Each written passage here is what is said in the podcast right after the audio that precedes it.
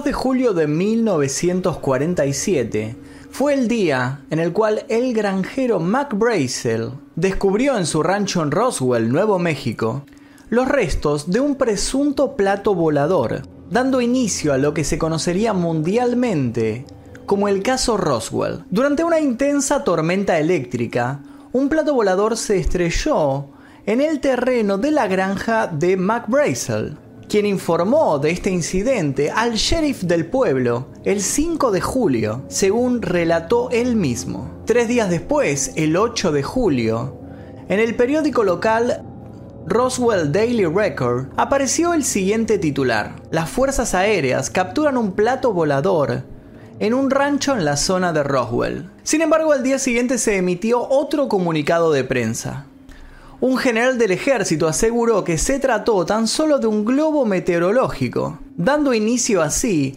al primer caso documentado de un posible encubrimiento de vida extraterrestre.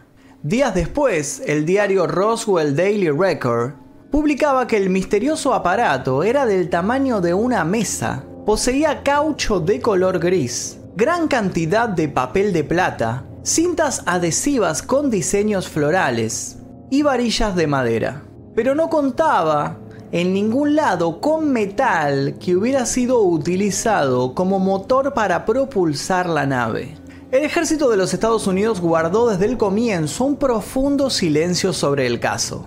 Los ufólogos nunca quedaron convencidos con la versión del globo meteorológico, y a raíz de este extraño suceso surgieron en estas casi siete décadas un montón de libros, publicaciones, análisis y teorías sobre lo sucedido.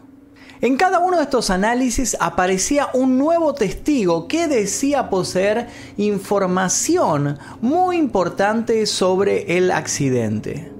Según estos testimonios, el rancho Brazel estaba el día 2 de julio de 1947 lleno de gente, estaba más concurrido que una estación de tren en hora pico. Todos eran curiosos que se habían acercado al lugar luego de escuchar el impacto y varios dijeron que esta nave estaba tripulada.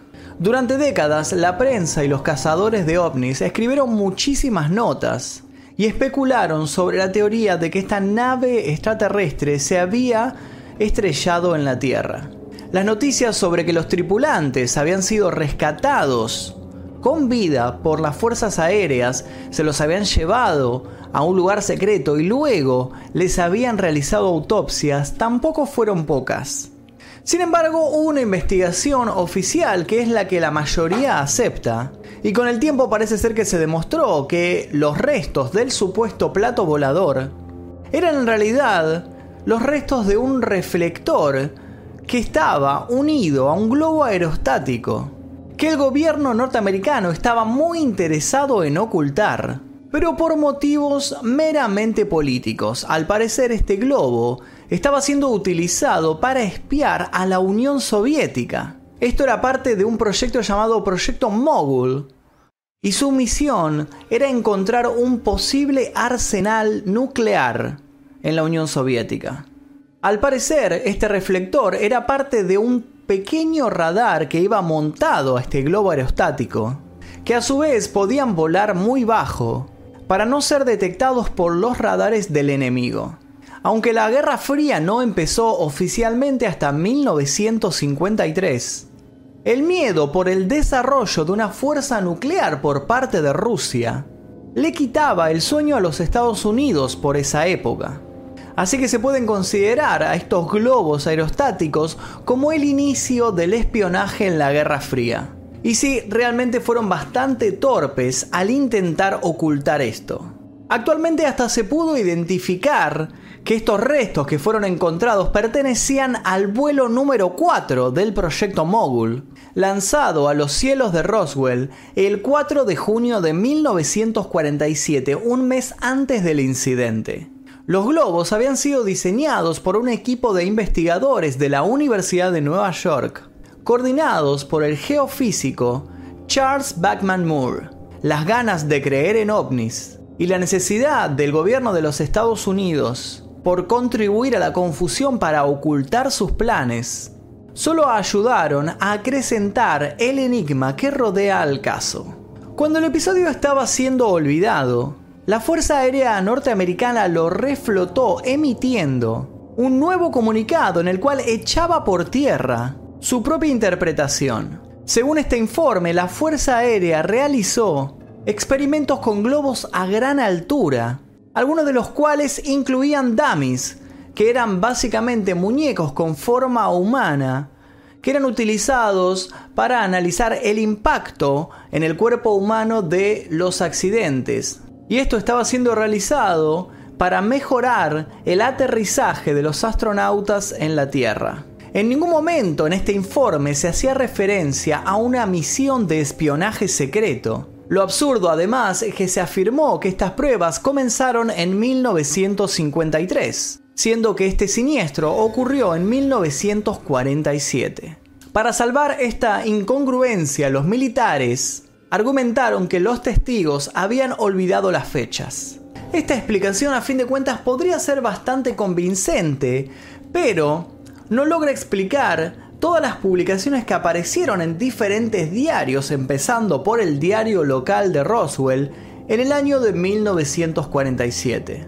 Esta contradicción no hizo más que alimentar las teorías sobre un lado más oscuro y paranormal. El ingeniero Barney Barnett aseguró que pudo ver los cadáveres de los extraterrestres, algunos de los cuales sollozaban agonizantes al momento de ser descubiertos. Unos investigadores aseguran que se recuperaron cuatro cuerpos y otros dicen que en realidad fueron siete. En 1995 el productor de televisión Ray Santilli aseguraba tener en su poder la película en la cual aparecían las autopsias realizadas a estos extraterrestres. Al parecer un anciano de 82 años de nombre Jack Bannett, quien trabajaba como camarógrafo de la Fuerza Aérea, era el autor de esta grabación y poseía una copia que había mantenido oculta desde 1947. Dijo que la había mantenido en secreto por miedo a que el gobierno viniera a buscarlo, a que los militares se presentaran en su casa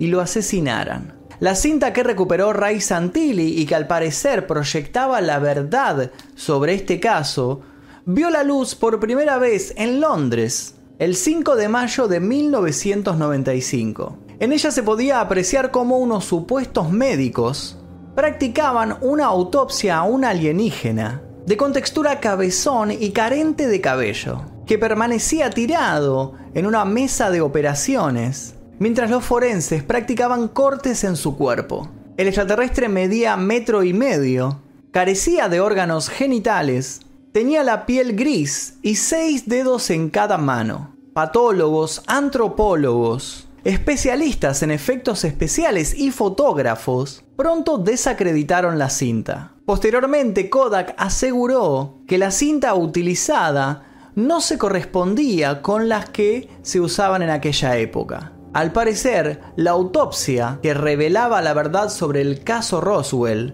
era un fraude. En 1994 la Fuerza Aérea de Estados Unidos desclasificó los archivos sobre Roswell explicando el trabajo de la Universidad de Nueva York, facilitando imágenes sobre estos globos aerostáticos y también sobre las máquinas que habían sido utilizadas para lanzarlos. Y con esto debería haberse zanjado una vez más este asunto. Pero claro, Muchos decían que el gobierno estaba encubriendo lo ocurrido. Cualquier evidencia o testimonio que demostrara que los acontecimientos no ocurrieron tal y como creen los ufólogos, se atribuye de inmediato al encubrimiento. Nada puede probar que esta historia es falsa, y así es como hemos llegado hasta el año 2020.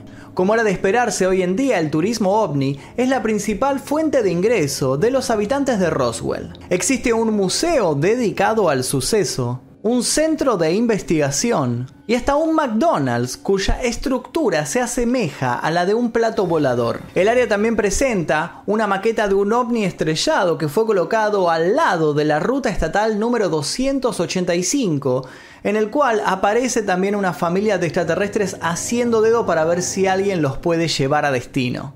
Entonces, al fin y al cabo, ¿fue un ovni o fue un globo aerostático lo que se estrelló aquel día? Dependiendo de tu nivel de escepticismo, y de tu nivel de agrado por la ciencia ficción, seguramente cambiará la postura que tomarás con respecto a este incidente. Lo cierto es que la verdad está ahí afuera, pero entre tantas mentiras es muy difícil encontrarla.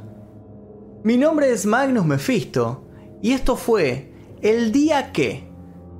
Si te gustó este video te invito por favor a que toques suscribirte aquí debajo, actives la campana para que te avise de los próximos videos y le compartas este video a algún amigo o alguien que le interese el fenómeno ovni. Por lo pronto eso es todo, pero nos veremos seguramente en el próximo video. Adiós.